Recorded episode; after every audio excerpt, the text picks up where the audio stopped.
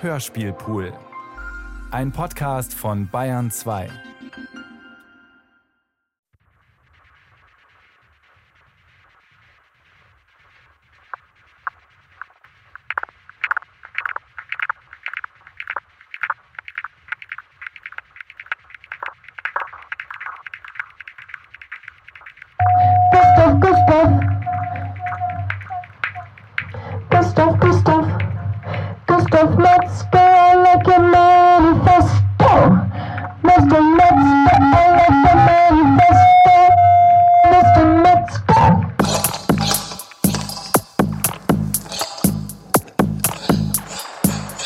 Mr. Metzger.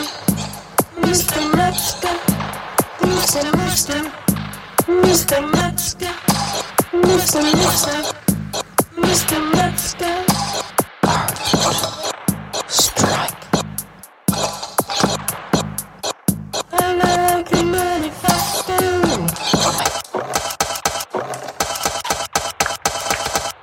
Metzger said, I work for the people. Art is not a trophy to be had. These works, they'll stay in the collective memory. The pieces, they belong to everybody.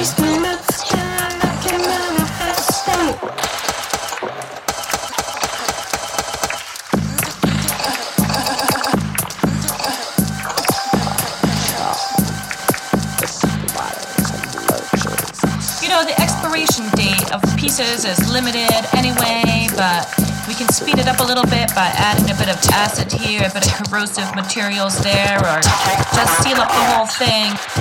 restoration, preservation, protecting the works of art is a very complicated and very work-intensive labor.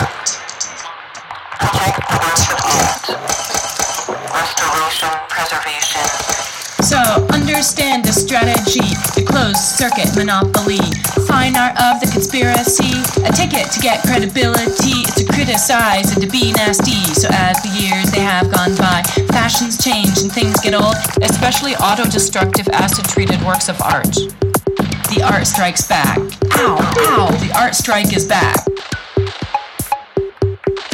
Markets boom, the markets crash. Let's buy some work, let's make some cash. The markets boom, the markets crash. Let's buy some art, let's make loads of piles of ash.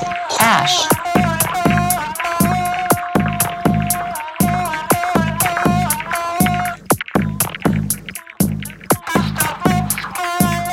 Metzger's pieces are very soft.